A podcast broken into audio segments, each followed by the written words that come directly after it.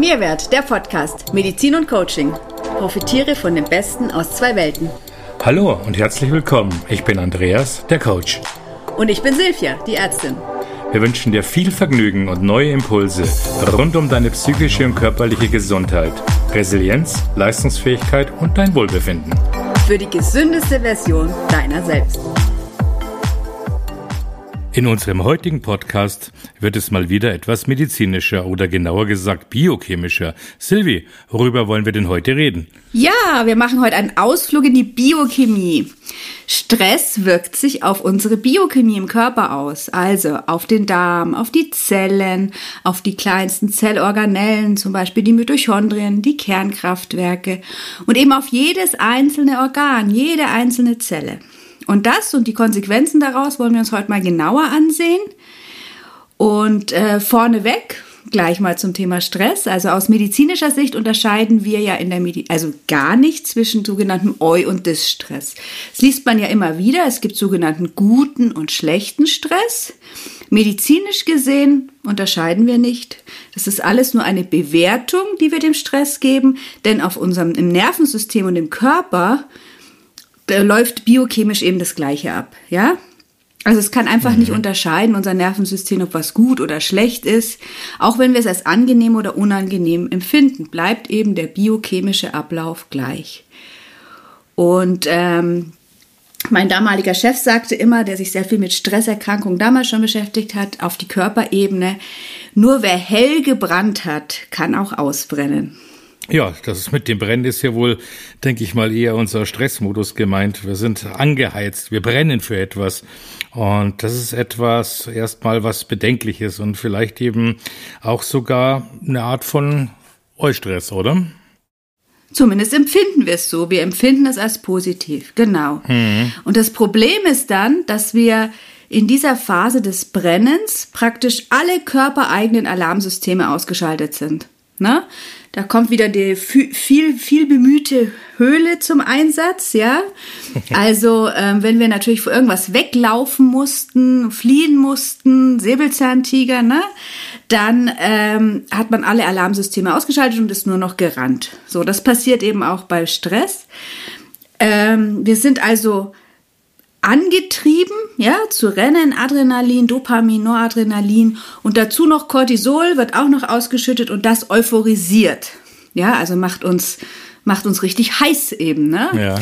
Dass wir heiß brennen können. Und dieser Cocktail ist natürlich ziemlich gefährlich, so allen, wenn er halt länger anhält, ja? Also wir sind dann natürlich wie in so einer Droge, wir sind richtig risikobereit, ja?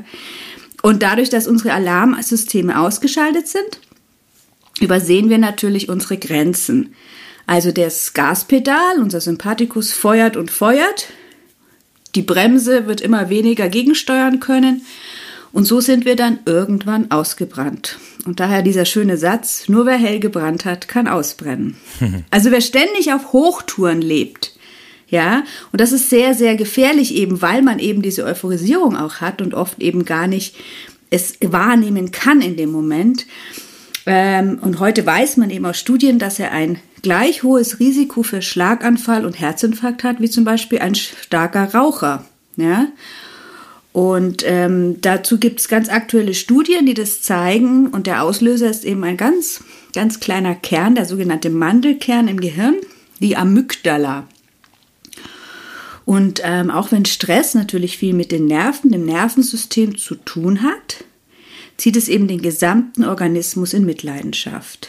Also wir wissen ja schon recht lange, dass Herzbeschwerden bei Stress früher auftreten, dass die Gefäße dicht machen und dass andere Organe beeinträchtigt werden kann, dass man ein Magengeschwür bekommt oder so, wenn man, wenn man halt immer wieder im Stress ist. Aber auf welche Weise was da wirklich passiert, das ist doch lange noch nicht so im Detail bekannt. Und das kommt so langsam immer mehr eben äh, ans Tageslicht, wird immer mehr erforscht, weil der, das Problem Stress natürlich immer größer wird. Und eine aktuelle Studie zeigt, wie eben chronischer Stress vom Hirn gesteuert wird und dieser chronische Stress eben, auf welche Art und Weise er die Herz- und die Blutgefäße eben kaputt macht sozusagen. Ja. Und da wurde ähm, ein Team hat ähm, Probanden untersucht, ich glaube eine Gruppe von, ich weiß nicht mehr, paar hundert Probanden, die sehr, sehr über starken Stress klagten. Und da hat man eben dann diesen, diesen Mandelkern äh, gemessen und ähm, hat die Nervenaktivität gemessen und die war stark erhöht. Und was gleichzeitig eben auf Körperebene zu sehen war, war, dass die, die Gefäße dieser Studienteilnehmer viel stärker verhärtet waren, weniger durchlässig waren. Und dieser Mandelkern, diese Amygdala, die ganz tief im Gehirn liegt, die gilt als Teil des emotionalen Gehirns, in dem eben Gefühle wie Angst und Ärger verarbeitet werden. Und unter Stress gehen hier nun offenbar Signale an das Knochenmark und an andere Körperregionen. Und die machen dann, also ähm, bilden dann vermehrt weiße Blutkörperchen und Entzündungsstoffe nur aufgrund dieses Gefühls von Stress. Ah, okay, das ist ja spannend. Wenn ich das richtig verstehe, dann entsteht da quasi eine Entzündung ohne Keime, oder? Genau, also es entsteht eine chronische Entzündung im Körper wird richtig angeregt durch diese, durch diesen, diese Stressreaktion, ohne dass dazu ein Keim oder eine Infektion oder irgendwas notwendig wäre. Und ähm, das ist eben so ein, so ein immer vorhandener, allgegenwärtiger Aggressionsherd im Körper. Ja, also so eine immer, immer schwelende, ja, wie so ein Schwelbrand, kann man sich das vorstellen, wenn wir schon beim Thema Brennen sind. Und der dann Stück für Stück jedes Gewebe und eben ganz besonders die Wände von den Arterien angreifen kann. Und die werden dann halt ähm, poröser, rigider, dicker. Ne? Also es kommt eben zu dieser Gefäßverengung. Und dann eben zu Krankheiten, die wir ja schon lange kennen, wie Angina pectoris, Herzinfarkt, Schlaganfall. Das sind dann so die naheliegenden Folgen. Und das hat man lange immer noch leider viel zu wenig beachtet. Man hat da immer den Fokus so ein bisschen auf die Blutfette gelegt und so. Dachte, die sind verantwortlich für diese Gefäßverengungen. Und diese Stressoren, die eigentlich dauerhaft über viele, viele Jahre da wirken und verborgen bleiben, und diese Entzündungen, die eben äh, nicht organisch hervorgerufen werden oder durch, durch, durch Keime, sondern vom Gehirn, das, das beachtet man leider immer noch viel zu wenig. Also, weil hier wäre natürlich auch der Ansatz in der Behandlung, ne? also weniger mit Medikament, sondern einfach, dass man auf diese Stressebene eingeht und natürlich auch ähm, der Punkt, wo wir eingreifen können in der Stressprävention, ne, damit es gar nicht erst so weit kommt. Also durch Stressprävention Arteriosklerose vermeiden. Und da bist du dann wieder gefragt, lieber Andi. Hm, ja, danke schön. Es ist ja tatsächlich so, dass Stressprävention ein echt wichtiges Prophylaxe-Tool ist, wenn man das so ausdrücken darf. Darunter versteht man, wie der Name schon sagt, die ganzen präventiven Maßnahmen, ja, die vorgelagerten Maßnahmen, die Maßnahmen, die Resilienz erzeugen, um Stress und den negativen Folgen von Stress vorbeugen zu können. Denn wenn das Stressniveau stetig und so stark ansteigt, dass die Stressbewältigung nicht mehr ausreicht und nicht mehr ausreichend stattfinden kann, also man zu lange nicht für Ausgleich gesorgt hat, dann erfolgt ein Aus- bzw. Zusammenbruch oder eben auch ein Ausbrennen. Und natürlich ist auch bei der Stressprävention ein individuell auf den Klienten, Patienten zugeschnittenes Präventionsprogramm die beste Wahl.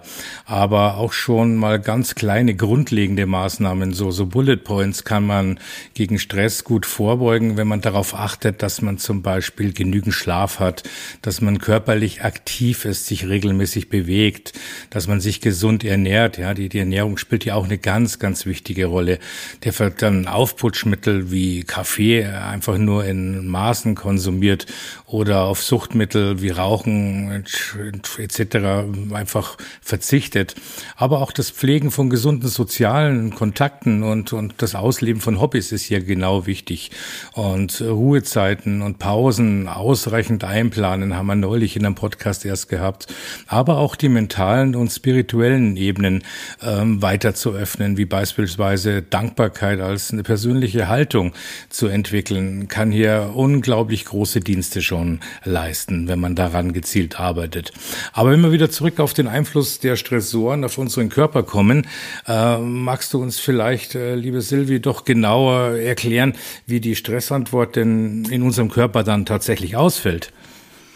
Ja, gerne. Also als erstes ist natürlich so, dass so, so Stadium 1, 2 eben dieses Brennen ist so, dass einfach die, die, die Stresshormone, wir haben ja Adrenalin, Noradrenalin, Cortisol, Dopamin, die werden erstmal ausgeschüttet, ne? Die sind ja ein Schutz sozusagen. Also Höhle zurück, ne? Hier schnell rennen, alles aktivieren und dann ist wieder gut. So wäre der ideale Verlauf und so macht das Ganze auch Sinn, ja? So, jetzt befinden wir uns in der Regel sehr, sehr lange immer im Stadium 1 des Stresses. Das heißt, ähm, wenn meine Patienten das irgendwie nicht mal so, ich versuche ihnen immer zu erklären, dass sie wirklich eigentlich 24-7 vor etwas weglaufen und wie lange kann der Körper das durchhalten. Ne? Das geht eine Weile gut, dann geht es vielleicht noch ein bisschen länger gut, man regeneriert immer ein bisschen. Und im weiteren Verlauf sinken diese Stresshormone aber immer weiter ab. Also das, das, die können diese ganze, wenn man sich vorstellt, dass man wirklich immer rennt, ist klar, man kann das nicht mehr kompensieren und fehlen dann. Und dann kommt es eben zu Stadium 3 und 4 des Burnouts. Ja, also man kann das schön dann, im, also im Urin nimmt man die gerne ab, ähm, kann man die, die Stresshormone sehen, dann sieht man eben schon, in welchem Stadium sich der Patient so ungefähr befindet. Ja. Und ähm, durch dieses Absinken, das ist dann sehr entzündungsfördernd. Ja, also die, die, dadurch werden mehr entzündungsfördernde, sogenannte Zytokine, die müssen wir uns nicht merken, aber es, es werden also diese Entzündungen getriggert. Die wiederum hemmen die Serotoninsynthese. Serotonin ist auch wieder ein Hormon und das ist immer, das ist unser sogenanntes Rosamunde Pilcher Glückshormon. Und das wird dann nicht mehr gebildet. Das ist dieses Wohlfühlhormon, ja.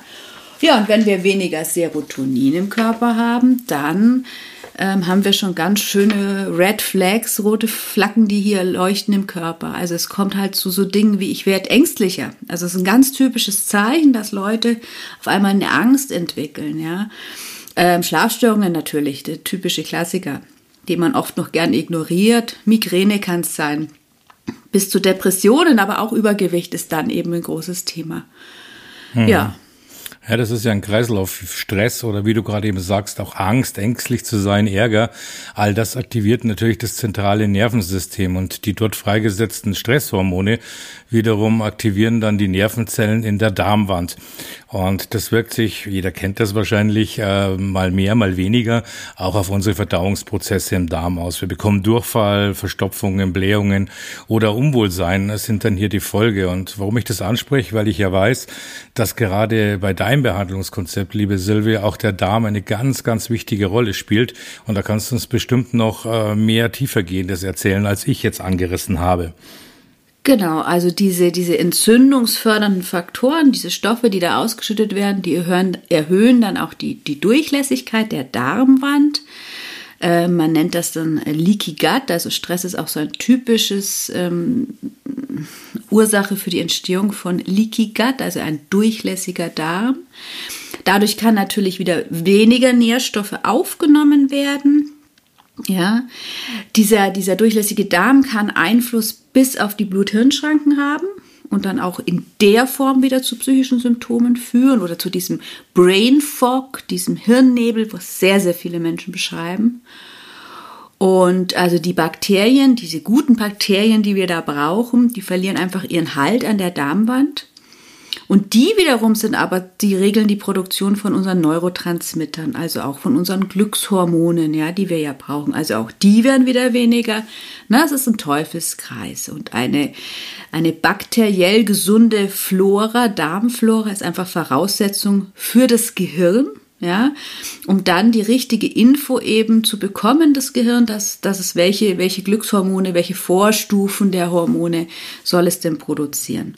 Und so entsteht dann immer mehr ein Teufelskreis, der eben seine Spuren auf vielen Ebenen hinterlässt, was dann natürlich auch wieder klar macht, dass man auf den verschiedensten Ebenen auch ansetzen muss in der in der Therapie, weil es bringt nichts, wenn man an einer Ecke was zugibt, was aber der Körper gar nicht aufnehmen kann, zum Beispiel, weil halt der Darm völlig unfit ist. Ja, da muss man natürlich als erstes mit hingucken. Ja, und ähm, vielleicht noch mal zum Schluss, um dieses, diese Entzündung, weil das ist mir echt ein Anliegen zu unterstreichen. Ähm, der Axel Haberich, das ist ein recht bekannter Herzchirurg, der hat auch einige Promis, prominente Politiker und so operiert. Und der hat ähm, eben diese These auch aufgestellt, dass, ähm, dass die Bekämpfung von Entzündungen, ja, sowohl ausgelöst von Viren oder so, aber auch eben von Stress, eine der wichtigsten Präventionen bei der Arteriosklerose ist. Und das hat er schon vor langer, langer Zeit eigentlich aufgestellt. Also Arteriosklerose sind ja wirklich die Gefäße, kleinsten Gefäße, auch ums Herz rum, für die man ja immer noch heute oder früher auch ausschließlich das Cholesterin verantwortlich gemacht hat. Und wir wissen eigentlich schon so lange, dass es eben um diese Entzündungen im Körper sind. Und das nimmt auch immer mehr zu. Und das ist meine großes Anliegen auch, ähm, dass man einfach auf dieser Ebene auch guckt, gerade auf dieser Entzündungsebene, egal mit welchen Beschwerden der Patient kommt oder auch selber man hat, dass man einfach dieses Stressmuster abklärt, weil ähm, das so oft im Hintergrund ist und da kann man dann noch so viel ähm, Medikamente nehmen, die, die irgendwie die, ja, die Fette senken sollen oder sonst was, das ist sowieso noch ein anderes Thema, ähm, wenn die Ursache einfach nicht gelöst wird, ja. Und ähm, wie gesagt, wenn eine anhaltende Stressreaktion da ist, dann gibt es natürlich Leute, die ähm, körperlich stressadaptiert sind. Das heißt, ähm, der brennt eben sehr, sehr lange und feuert sehr lange und dann, aber irgendwann ist eben Schluss, früher oder später. Also es kommt zu einer völligen Entleerung der Stresssysteme und dann eben zur absoluten Erschöpfung. Das ist so typisch zur Erschöpfung der Nebenniere, des zentralen Nervensystems, bis hin zur kompletten psychischen, physischen Erschöpfung. Und das geht oft unglaublich schnell, weil erst hat man ja dieses High und fällt dann runter. Ja, wer hell gebrannt hat, kann ausbrennen. Ja, schönes Zitat zu Beginn und jetzt auch zum Ende und äh, so passend eigentlich. Wir hoffen, dass wir dir, liebe Zuhörerin, ähm, heute in unserem Podcast einen schönen Einblick geben konnten in den biomechanischen Bereich, den Zusammenhang mit Stress und äh, die uns so wichtigen Mikroentzündungen. Wenn dir das Thema gefallen hat, äh, teile es gerne mit uns, teile den Podcast, bewerte ihn, ähm, verschicke ihn an Leute, die vielleicht auch für dieses Thema eine gewisse Relevanz haben und und wenn du Fragen hast, Themenwünsche etc., dann freuen wir uns natürlich, wenn du dich mit uns connectest, verbindest und uns das mitteilst. Die Möglichkeiten dazu findest du wie immer in den Show Notes. Wir wünschen dir ein wunderschönes Wochenende und vielen Dank fürs Zuhören.